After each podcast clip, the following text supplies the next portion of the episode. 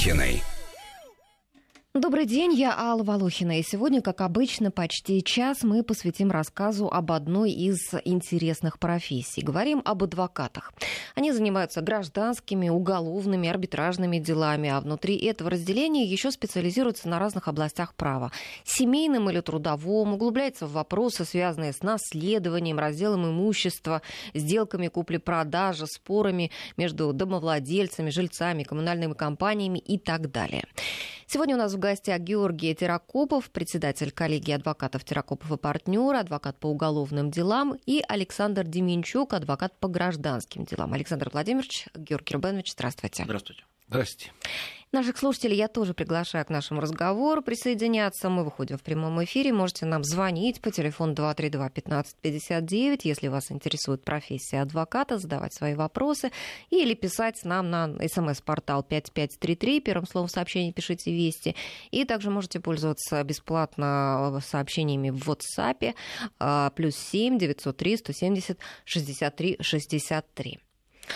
А, ну и первый вопрос хочу вам такой задать. Недавно я от одного ребенка услышала, что если есть интернет, то зачем нужны адвокаты? Потому что в интернете можно найти любой закон, правильно? Все, все они там содержатся. Вот действительно ли достаточно иметь текст закона для того, чтобы самого себя, например, защитить? Я хотел бы ответить на этот вопрос. Это в корне неверно и опасное заблуждение. Если вы знаете, как пользоваться градусником, это не значит, что вы стали доктором.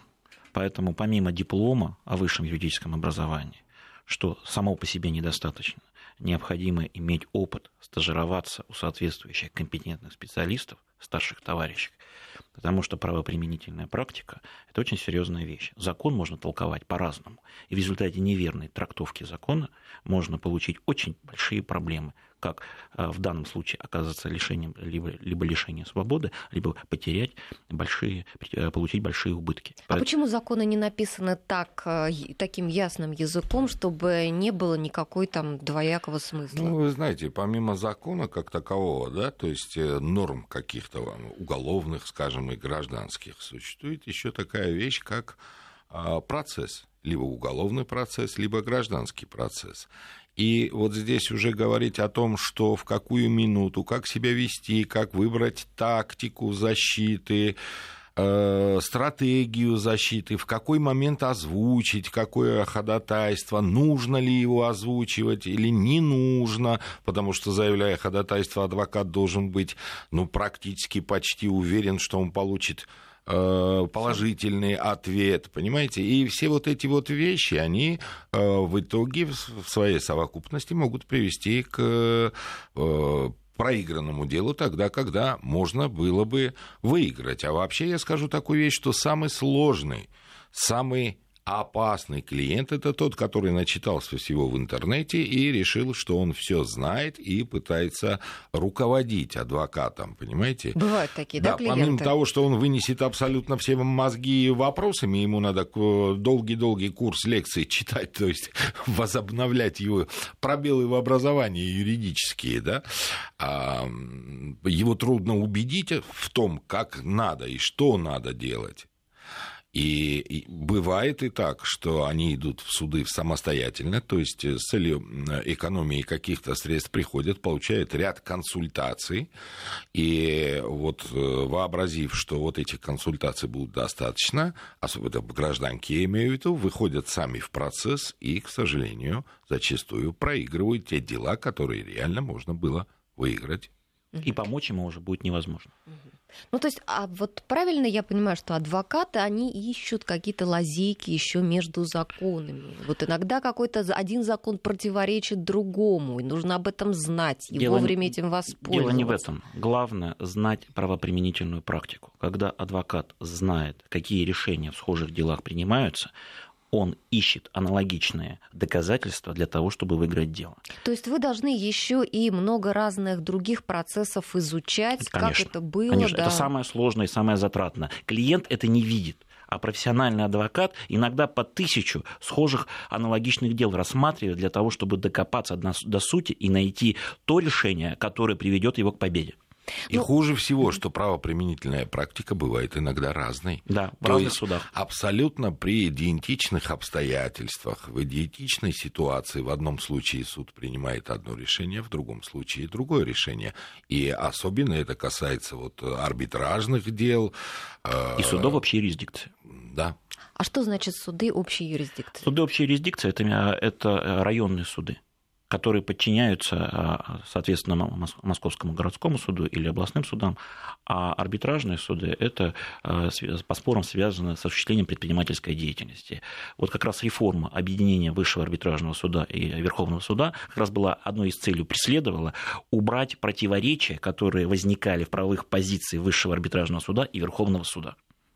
А почему а, могут приниматься разные решения? Это человеческий фактор, а, да? Это какой-то более компетентный, да. менее Есть... компетентный судья? Да нет, любой судья, вы знаете, принимая любое решение по любому делу, будь то гражданское, уголовное, а, чем он оперирует? Он должен э, изучить все обстоятельства дела, Э, дать доказательствам соответствующую оценку. Вот здесь уже кроется некий подвох, потому что один судья оценит это так, другой оценит это иначе, а оценка дается исходя из достоверности, относимости и допустимости тех, тех или иных э, доказательств. И вот третий фактор, он самый такой, так скажем, скользкий, потому что исходя из собственных убеждений, руководствуясь своей совестью. Как вы понимаете, эталонов совести не существует. У каждого человека, так скажем, своя шкала ценностей, и оттуда э, не от питания, а от воспитания идет и понимание, что такое совесть в ее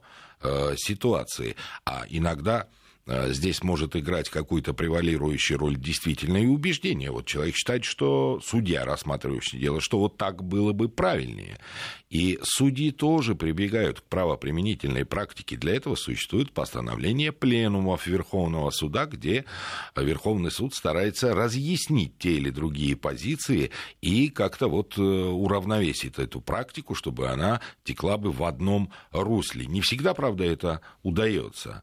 Я скажу проще. Два юриста, три мнения. Вот такая есть поговорка.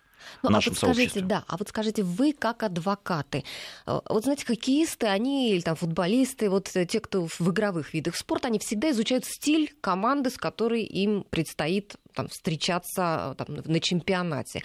Вот вы изучаете стиль судьи, с которым вам придется встретиться, или там стиль прокурора, который будет Вы знаете, стороны? судей огромное количество в Москве, огромное. Иногда бывает так, что ты в один суд попадаешь, там проведешь какое-то дело, а потом в течение нескольких лет в него же ты можешь не попасть. И что изменилось за это время, какие другие судьи пришли, и копать, искать в практике решения именно этого судьи. Ну, я не знаю, может, кто-то... Эти... Это, это колоссальная, громадная работа, и э, я не сказал бы, что она может принести какие-то весомые э, результаты. Э, если ты уже встречался с этим судьей в процессе, тогда, конечно, проще. Ты знаешь стиль его работы, ты знаешь, когда и как и на что он может обратить внимание и так далее. Но если судья не знакомый, то по тем документам, которые ты можешь откопать где-то, представление как о человеке сделать все равно не сможешь. Если, к примеру, вы учились вместе с судьей или с прокурором или как-то, бывает такое, что вы встречаетесь на одном да, бывает, процессе. Бывает. Проще, проще как-то договориться, не знаю. А, как отвечу абсолютно честно. Понимаете, хорошие отношения это не значит э, а, сдавать результаты своего труда. У нас у каждого своя задача. И у нас личные, межличностные отношения могут быть прекрасными, но при этом мы бьемся абсолютно за разные интересы. У прокурора одна позиция, или у моего коллеги-адвоката, э, который выступает против меня, одна позиция, а у меня совершенно другая. Поэтому самое главное – сохранять корректность по отношению к друг другу. И все. Ну, я немножко здесь добавлю. Если, допустим, э, по тем или иным обстоятельствам я знаком с каким-либо судьей или прокурором, либо мы вместе учились и так далее. Для этого существуют мотивированные отводы. Почему? Потому что это и рискованно об этом не заявлять и продолжать. Тебя могут э, процесс. Конечно, да? конечно, безусловно.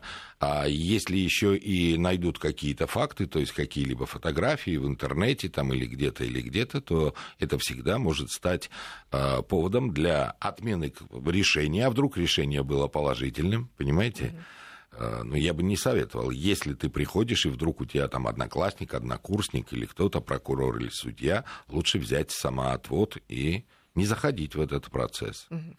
Слушатели пишут нас, нам, «А, просил адвоката предпринять действия по гражданскому процессу. Она говорит, вы скажите, какие действия вы хотите, а я скажу, это можно или нет. Зачем я нанимал адвоката?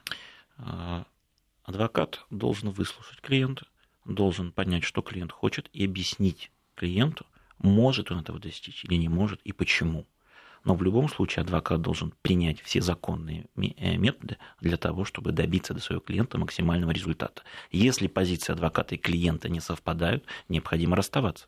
Но здесь мне показалась даже такая позиция, как, знаете, иногда бывает у врачей. Вызываешь врача на дом, он приходит и спрашивает, вы чем лечитесь? Покажите. А, ну вы хорошо лечитесь, лечитесь, лечитесь. Но это неправильный подход для, со стороны адвоката. То есть сразу понятно, что адвокат плохой, да? Не факт. Не факт, потому что, еще раз говорю, мы не знаем ситуацию, и, возможно, клиент э, э, истолковывает ситуацию немножко не так, как было на самом деле. Я бы не торопился с выводами. Здесь, знаете, э, вот иногда приходит клиент с вопросом каким-то, и ты уже заранее знаешь, что у этого клиента ничего не получится. И это абсолютно однозначно, и здесь порядочность, так скажем, адвоката заключается именно в том, чтобы объяснить, разъяснить, что выиграть он это дело не может, и поэтому ни с какими исковыми заявлениями идти в суд и не надо. Есть вещи, которых заранее предугадать невозможно. То есть там решение будет, скажем, зависеть от результата выводов какой-либо экспертизы, подтвердится что-то или, э, наоборот, опровергнется.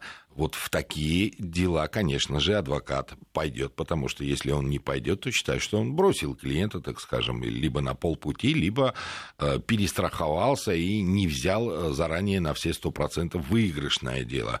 То есть э, это человек, который не хочет бороться, которому неинтересно, понимаете, а, так что здесь тоже можно по-разному оценивать. Но тот адвокаты, к сожалению, таких немало. А в особенности, если мы будем говорить о гражданке, это просто юристы, не адвокаты. А таких контор сейчас, к сожалению, развелось великое-великое множество. Они берутся за любые дела, даже заведомо проигрышные, наоборот, накручивая клиента, вынуждая его прийти, заплатить денег, а потом на практике э, эти обиженные клиенты приходят к адвокатам и читаешь в исковом заявлении такую фразу, что вот это вот так, вот это вот так, прошу удовлетворить, но прошу рассмотреть иск в моем отсутствии. То есть вот этот юрист уже заранее бросил своего клиента в плане самого процесса ведения дела в суде, но денег получил и ушел. От этого страдаем и мы, адвокаты, потому что для простого обывателя иногда недостаточно понятно, что между адвокатом и юристом огромная разница.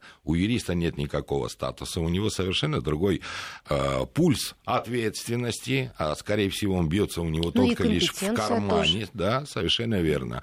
А адвокат это несколько другое. Поэтому э, обращаться за оказанием юридической помощи именно к адвокату это гораздо правильнее, чем э, идти к юристу. Тем более, если ты этого юриста не знаешь. Ну вот э, к статусу адвоката мы еще с вами вернемся. А сейчас давайте мы ответим нашей слушательнице. До нас дозвонилась Алла. Здравствуйте. Алло, вы нас слышите, Алла? Да. Угу, мы вас теперь слушаем. Здравствуйте. Угу. Ну, начну с поговорки «каждый кулик свое болото хвалит». Вот из собственного опыта могу сказать – столкнулась, э, ну так по жизни получилось, с гражданским иском. Вы адвокат, И ушла да? э, на консультации, было на, э, сказано бесплатные консультации, первые адвокатов и юристов. Вы знаете, человек семь обошла, каждый говорил совершенно различные суммы.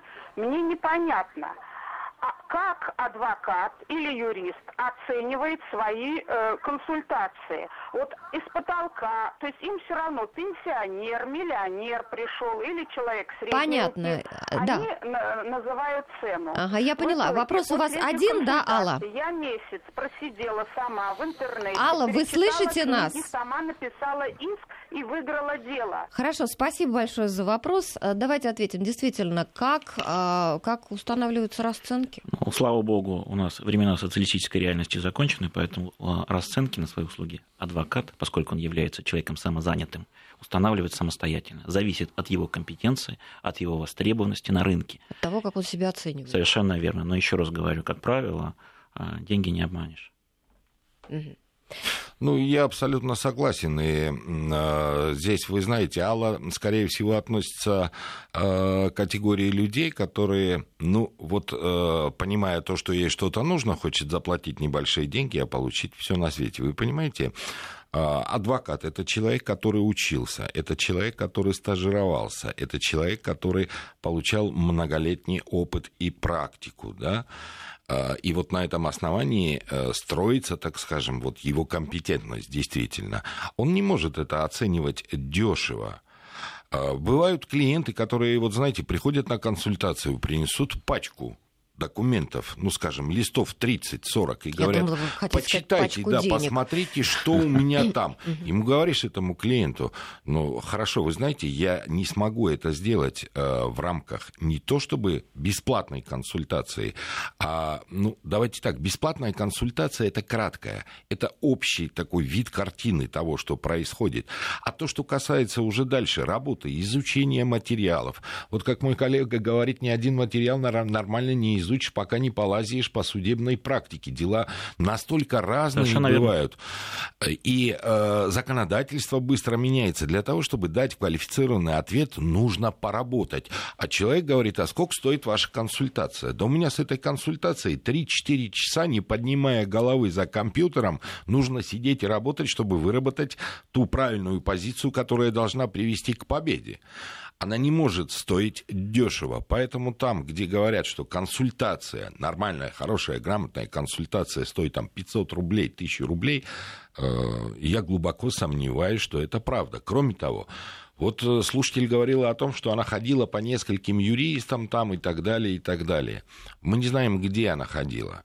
А, есть сейчас э, вот некоторые такие, как они называются, там, Центр правовой помощи там и так далее, и так далее, которые, в принципе, к адвокатам и к юриспруденции ничего общего не имеют. Это организации, которые заманивают клиента, доводят его до состояния того, что он готов заключить договор, а потом, применяя элементы аутсорсинга, за одну пятую, одну четвертую стоимости от этого договора отдают дело адвокату, который вот без работы и который мечтает заработать, который хватается за все что угодно. Такие дела в основном в дальнейшем проигрываются. Ну, а вот сейчас вас не говорит ли э, чувство конкуренции? Никакой конкуренции нет.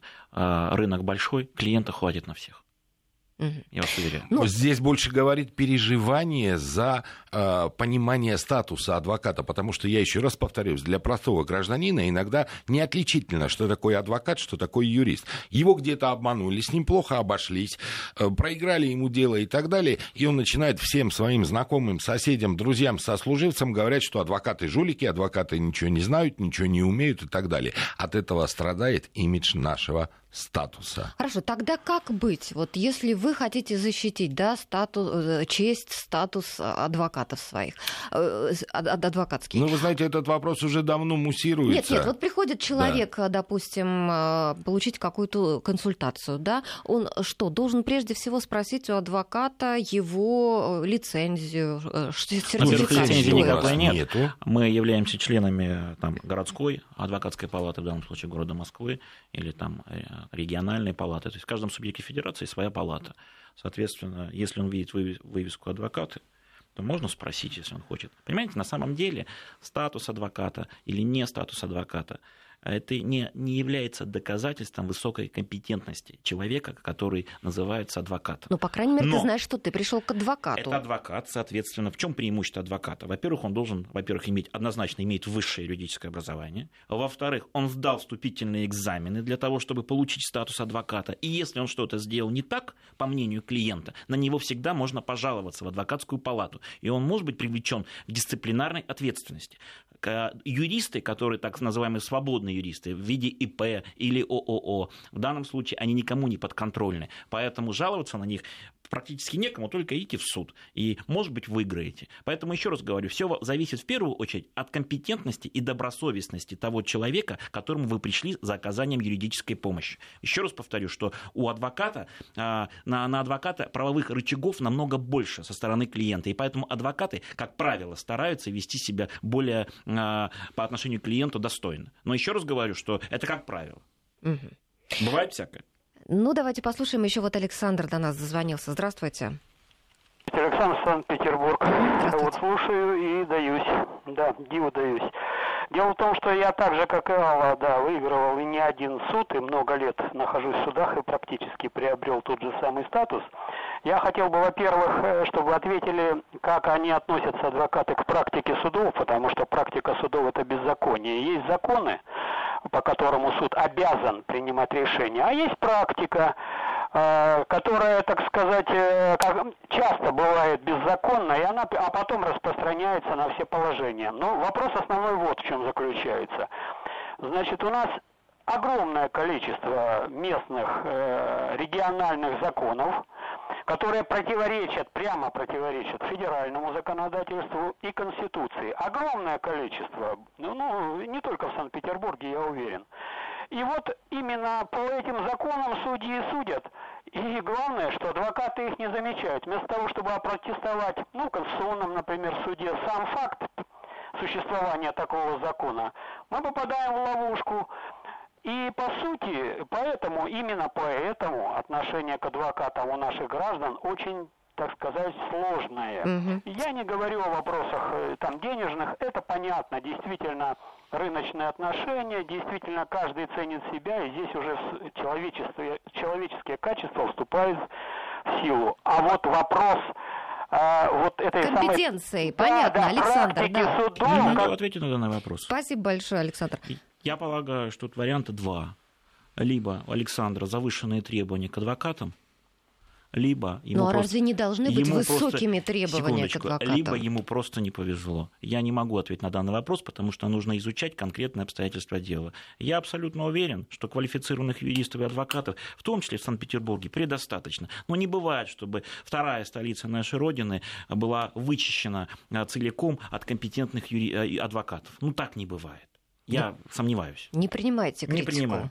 Да, ну это, наверное, все-таки, во-первых, во-вторых, вы понимаете, есть, я уже говорил об этом, процессуальные кодексы, да, которые э, регламентируют и в некотором смысле ограничивают права адвоката. А кодекс об адвокатской этике говорит, что адвокат должен предпринимать все возможные законные меры для защиты интересов клиента от этого зависит, насколько он добросовестно относится к работе. Но в данном случае вот звонивший гражданин говорит о том, э, о несоответствии некоторых региональных законов, э, законам, так скажем, другого уровня и так далее, и почему адвокаты не занимаются, не обжалуют это и так далее. Но, извините меня, я, адвокат – это человек, профессиональный э, специалист, который оказывает услугу конкретному человеку по конкретному ему вопросу который, значит, волнует этого человека, это совсем не значит, что мы и мы с коллегой должны сейчас сесть, лопатить все законы, которые есть, искать их несоответствие и обращаться в конституционные суды. Извините, это немножко не по адресу. Во-первых, совершенно верно, для этого есть э, прокуратура. Во-вторых, для этого есть э, Комитет Государственной Думы по законодательству, пускай обращается туда, депутаты для этого и есть для того, чтобы смотреть, принимать, рассматривать, э, выводить на орбиту новые законы или э, изменять старые, ради бога. Устранять несоответственно, куда конец. Ну что ж, а сейчас мы должны прерваться на выпуск новостей. Я напоминаю, что мы сегодня в студии обсуждаем профессию адвоката с Георгием Теракоповым и Александром Деменчуком. И напоминаю также наши контакты 232-1559 это наш телефон, 903-170-63-63 WhatsApp и 5533 смс-портал. 12.34 в Москве. Мы продолжаем программу. И э, много вопросов от слушателей. А, например, такой вопрос. Вот адвокатов нередко обвиняют, а, вот, ну, журналистов тоже много в чем обвиняют, добавлю. Вот, но адвокатов часто обвиняют в том, что они готовы и дьявола защищать, лишь бы платили, да. Вот существует перед адвокатами, которые занимаются уголовной практикой, а, такая дилемма. Вот соглашаться защищать этого человека, да, с одной стороны, любой человек человек, да, любой преступник, он имеет право по закону на защиту. Но а с другой стороны, есть же какие-то еще, вот, наверное, и, и человеческие, да, какие-то и, и чувства у самого адвоката. Вот вы в своей практике, вы только какими-то вот профессиональными интересами руководствуетесь, или еще какие-то вот и ваши бывают и, и личные интересы? По-разному. А, бесспорно, в первую очередь, наверное, интересное дело.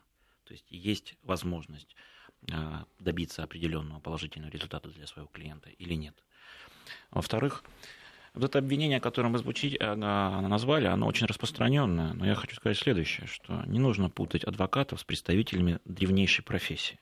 Адвокат – это такой же человек, и он определяет сам, участвовать ему в защите, брать на себя то или иное поручение или не брать. Ну есть, вот как Рима нам пишет, есть только а, одна особенность. защищать педофилов и пытаться вытащить его. А, вот понимаете, в чем дело? А, адвокат как врач, он обязан, он давал клятву Гиппократа оказывать медицинскую помощь любому человеку, нуждающемуся в ней, в ней, независимо от того, это представитель одной воюющей стороны или другой. Поэтому мы примерно в таком же положении. Другое дело, что адвокат, любой адвокат, это его выбор. Он может этим, хочет этим заниматься или не хочет. Если не хочет, у него есть возможность всегда отказаться для, от, от оказания услуг данному клиенту. Но я хочу сказать следующее, очень важное – а, если ты принял на себя это поручение, ты отказаться после этого не можешь, после принятия поручения оказывать услугу, которая человеком стал неприятен. Это при, прямо запрещено а, федеральным законом. То есть если в процессе там, не знаю, расследования там, или в процессе вашего общения с клиентом вдруг скрываются какие-то жуткие подробности его преступления. Неважно, да? нет. Я здесь чуть-чуть немножко с коллегой не соглашусь по поводу того, что адвокат просто не имеет права сказать «не хочу». Он, конечно, всегда найдет найдет повод для того, чтобы отказаться. Если ему что-то не хочется, он скажет, что, вы знаете, я собираюсь в отпуск, или у меня очень большая загруженность и так далее. А сказать «не хочу» адвокат не имеет права. Теперь, э, раз прозвучало слово педофилия, давайте мы все-таки поймем одну такую простую вещь. Э, адвокат защищает не человека конкретного в процессе. Адвокат защищает права этого человека. А у педофила тоже есть права. Я не буду скрывать, а, я иногда участвовал в процессах, где были изнасилования, были эм, насильственные действия сексуального характера, в том числе и а, педофилы. Но а, я всегда воюю за то, чтобы человек был наказан за то, что он сделал, а не за то, какое обвинение ему по той или иной причине решили прицепить следственные органы, потому что это в их интересах. Повесить на этого педофила еще пару эпизодов, все равно он не открутится, не докажется, утяжелить квалификацию дела и так далее, и так далее. И э, поверьте мне, я терпеть не могу этого явления. Если меня спросить с гражданской точки зрения, да пусть хоть расстреливают, но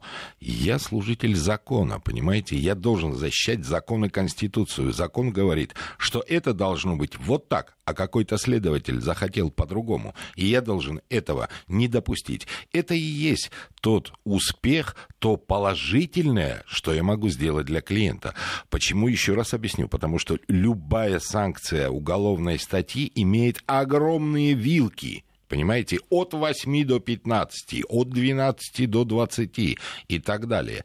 И от правильно выбранной тактики защиты, от компетентности адвоката, от способности убедить суд, что, скажем, не сделана правильная квалификация этого деяния, либо обратить внимание суда на смягчающие вину обстоятельства и на постпреступное так называемое поведение этого человека, обвиняемого, подсудимого, то все это дает возможности вот эту санкцию статьи опустить, но не смягчить, я имею в виду наказание, а просто сделать его э, правильным, грамотным, соответствующим закону. Я бы вот еще, в этом заключается. Я бы еще добавил.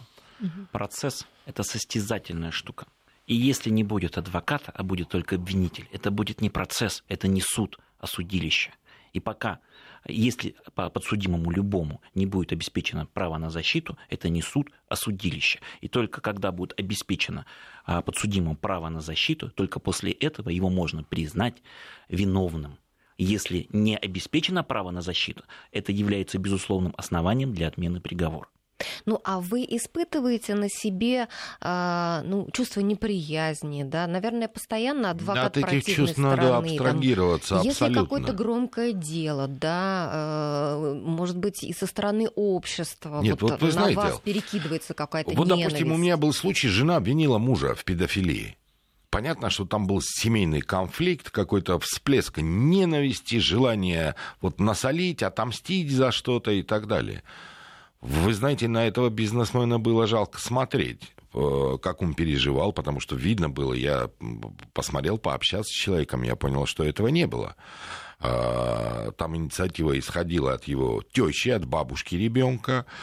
И вот когда даже в рамках доследственной проверки начинается некоторые действия, а это в первую очередь обследование ребенка, его беседы с психологами, их предварительные выводы и так далее. Ну, как я могу относиться к человеку а, с неприязнью, если он еще не признан виновным и вина его не установлена? Значит, я должен делать все возможное для того, чтобы э, закон работал бы правильно.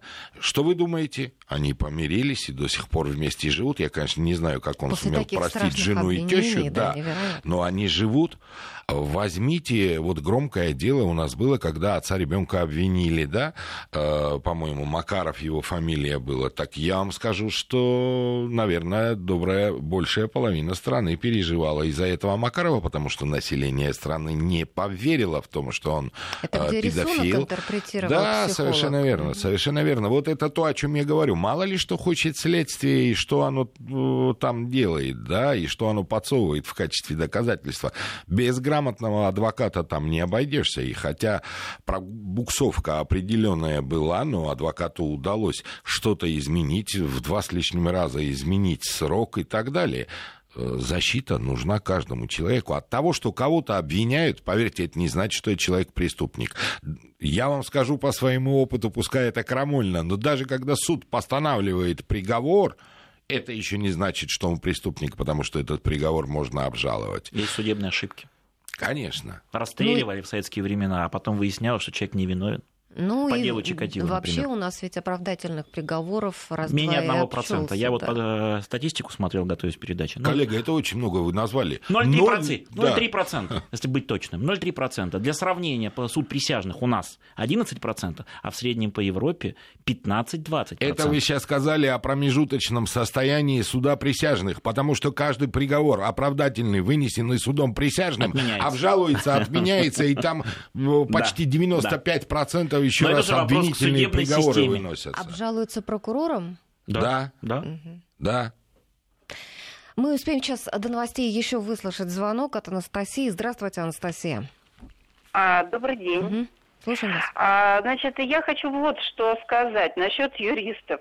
Честно говоря, я скажу, что я сама сейчас поступила на юридический факультет одной из юридических академий города Москвы, потому что а, московские адвокаты и юристы, а, они вообще оказались неспособными к работе. Вот из десяти адвокатов и юристов, которые работали по нашему вопросу, связанному с кинопроизводством, девять оказались профнепригодными, а часть из них оказалась просто мошенниками откровенными. Анастасия, Они а обещают... вы точно знали, что это адвокаты? Вот сегодня мы уже говорили об этом в студии, что просто юристы, не адвокаты, без э, а, Это были и адвокаты, которые брали деньги за возбуждение уголовного дела против э, человека, генерального директора, который обокрал нашу кинокомпанию. Это были и юристы, которые обещали стопроцентный выигрыш в суде, потом брали деньги, даже не приходили на заседание суда. Это вот вы правильно сказали, что адвокат как врач. То есть, а когда человек приходит, он говорит, у меня больная голова, а ему просто обрезают голову, да? То есть мы жаловались в полицию на то, что адвокат, например, юрист, точнее, Ярослав Давыдов, известный э, в сфере э, юридической машине, которая зарабатывает по 200 тысяч рублей в день. Но все-таки лучше в эфире а, не, не называть фамилии, потому Хорошо, что ну, не, но не на самом деле мы уже, уже есть решение судов против mm. него о том, что он просто присваивает деньги граждан, не является на суды. Вот как бы лицензировать всех юристов, понимаете, всех, э, значит, чтобы они получали лицензию. Плохо работает, лицензии лишается человек. Понятно. Анастасия, большое спасибо вам за такой эмоциональный рассказ. Вот мы сегодня уже выслушиваем в который раз, да, от наших слушателей. Ну, у Анастасии немножко неправильно э, складывается представление ее, потому что она говорит, допустим, да, ну, ну, за знаете... возбуждение уголовного дела адвокаты брали деньги. Адвокат не может брать деньги за возбуждение уголовного дела. Он может брать деньги только за проделываемую работу и больше ничего. Продолжим после выпуска. Сейчас у нас прогноз погоды. Очень интересный наш разговор. Наша слушательница Анастасия до новостей подняла очень важный вопрос о том, что не нужно ли бы адвокатам получать лицензии какие-то на работу, да, отбирать эти лицензии или там Лицензию лишать их мы, статуса. так, так скажем, в кавычках, да, сдача экзамена на присвоение статуса адвоката это есть своеобразная лицензия. да. Удостоверение адвоката, то есть его право заниматься помимо всех остальных вопросов еще и уголовными делами, это и есть лицензия. Понимаете, называемая. вопрос в другом, вопрос в обратном. Надо идти от обратного. У нас уже несколько лет в Государственной Думе висит законопроект о введении адвокатской монополии. То есть, э, если говорить простыми словами, то заниматься юридическими делами в судах должны иметь право только адвокаты, никаких юристов. Хочешь заниматься, чувствуешь себя профессионалом, готовым к получению статуса адвоката, иди сдавай экзамен, становись адвокатом, приобретешь право ходить в суд. Только лишь штатные юристы, э, организации, фирмы будут иметь право ходить в суд, представлять интересы своих организаций. Во всем остальном вот этот институт представительства, он должен кануть в прошлое. Но, к сожалению, наша Госдума больше занята вопросами, что дымит и как это запретить. Ну и, наверное, было бы наше пожелание, я, наверное, возьму на себя смелость сказать от всего адвокатского сообщества, потому что мы в тесных кругах, при встрече, знакомых и так далее, каждый раз поднимаем этот вопрос, каждый раз обсуждаем и переживаем. И Министерству юстиции и Федеральной палате адвокатов как-то попытаться этот вопрос ускорить, потому что это наносит вред не только нам, адвокатам, потому что где-то позорит нас, где-то морает, где-то унижает страдает. да, наш статус. Но общество, поверьте, страдает. Страдает от неквалифицированной помощи, от того, что люди не понимают, кому они пришли, кто что должен знать и каким образом должен защищать их интересы и их права. Ну, и вот чем быстрее уже много закон звонков примут, у нас было, да, Да. вот к- люди, Я которые... хотел бы сказать следующее. не смогли Рынок юридических услуг, к сожалению, он дикий, он не урегулирован э, федеральным законодательством. По большому счету есть только один закон, закон об адвок- адвокатуре. Но есть целый институт представителей, которые к адвокатам не имеют никакого отношения, и они не регулируются никакими нормативными документами, а, э, никому не подконтрольны, и все взаимоотношения между этими представителями и доверителями регулируются нормами гражданского права. Все, больше ни- ничего нет. И это наносит ущерб гражданам, обществу и нам, адвокатам, потому что, подчеркиваю, что иногда складывается очень нелицеприятная картина, и э, вольно или невольно нас также обвиняют в якобы в некачественно оказанных услугах. Я подчеркиваю, есть все. У нас общество тоже не идеальное, и поэтому и в, адвокатуре есть проблемы. Но в любом случае эту проблему нужно решать. И я полагаю, необходимо решать в рамках полноценной судебной реформы. Ну, а, скажите вот что. А, квалификационный этот экзамен, да, он очень сложный, многоступенчатый. Нужно сдавать а, в самых разных областях да, Ну, я, вы право знаете, как экзамен. председатель коллегии скажу вам так. Везде по-разному. Насколько мне известно, и я в свое время, много лет назад, сдавал этот экзамен здесь, в Москве. Действительно сложно. Действительно, наверное, процентов 60-70 пришедших на экзамен не, не могут его сдать, не сдают, срезаются и уходят. Совсем уходят? Да, Или... Нет, они не имеют права повторный экзамен сдавать в течение года. Значит, им надо переподготовиться и через год прийти вновь сдавать этот экзамен. Очень жестко на самом деле работает э, квалификационная комиссия Палаты адвокатов. У нас есть дисциплинарные производства, э, проступки адвокатов, не соответствующие закону, либо кодексу адвокатской этики, рассматриваются, выносятся предупреждения, вплоть до лишения статуса адвоката. Вот это все у нас э, есть. Но есть и другие варианты. Мы не знаем, как это делается в регионах. А в регионах, к сожалению, вот сейчас, если человек пришел, сдал экзамены в каком-то городе, не буду называть, чтобы э, не было там каких-то проблем, э, но ему дают возможность подглядеть, посмотреть, залезть в консультанта, ответить на вопросы буквально из интернета и так далее. И присваивают статус адвоката. С какой целью это делается? А потому что вступительный взнос в ту палату того города, куда он сдает экзамены, огромен. Он доходит до насколько мне известно, может уже и больше, до 70 тысяч рублей. Теперь Подождите, представьте. это вступительный взнос или это да, взятка? если ты сдал экзамены, Нет, перед тем, как не ты взятка. примешь присягу и тебе дадут удостоверение адвоката, ты как бы делаешь туда вступительный взнос, и он равен 70 тысячам рублям. Поэтому эти коллеги э, и квалификационной комиссии исходят из того, чем больше адвокатов мы примем, тем больше денег попадет к нам в кассу на общественные в кавычках или там какие-то нужды, да, и поэтому внимание уделяется не знаниям адвоката, не его А э, сбору денег. практическим свойствам, да, совершенно верно, а сбору денег. А потом этот адвокат из этого региона просто спокойно приезжает в Москву, регистрируется здесь, становится на учет, становится московским адвокатом. Те, кто реально профессиональные адвокаты, я очень хорошо хочу отозваться о региональных адвокатов. Кто работает, кто знает, что это такое, у кого есть опыт, они иногда, зачастую, по объему своих знаний в различных отраслях права даже превосходят нас, московских, потому что там у них совсем другая конъюнктура, другой э, рынок клиентов, они там берутся абсолютно за все, что попадается, потому что адвокату да? зарплату никто не платит, да, он должен оказать услугу, получить гонорар. И они универсальные. Это правда. Это правда. Но тот, кто э, просто, так скажем, вот в расчете на какие-то легкие деньги хочет получить статус адвоката для того, чтобы, не оказывая никаких услуг, а опуская пыль в глаза, вот об этом мы и говорим, да, в дальнейшем просто получать деньги, есть и такие. Ну, вот как раз у нас вопрос от слушателя, почему адвокаты берут деньги вперед? Ну, я- Во- Вопрос-ответ простой. По уголовному делу мой коллега уже говорил, если адвокат вступил в уголовное дело, он по собственной инициативе оттуда выйти не может. И если я э, не получил денег от человека, а поверил его обещаниям или чему-то, мне Страдает придется этим семья. уголовным делом заниматься месяцами, а то и годами. И это будет бесплатно. Выйти я оттуда не могу. Поэтому э, есть различные способы оплаты услуг адвоката, или это поэтапное, то есть вот предварительное следствие, приблизительно какое сложное дело, сколько месяцев оно будет длиться. Тут рискует или клиент, или адвокат, потому что адвокат все равно может переработать. Либо заключается э, поэтапная оплата, да, допустим, что вот я вот плачу столько, потом обязан столько. Но если не заплатишь, риск на адвокате он не может уйти из дела. Немножко другое по гражданке, но вот коллега больше следующее. гражданкой занимается. А адвокат должен быть уверен, что э, с ним будет произведен расчет.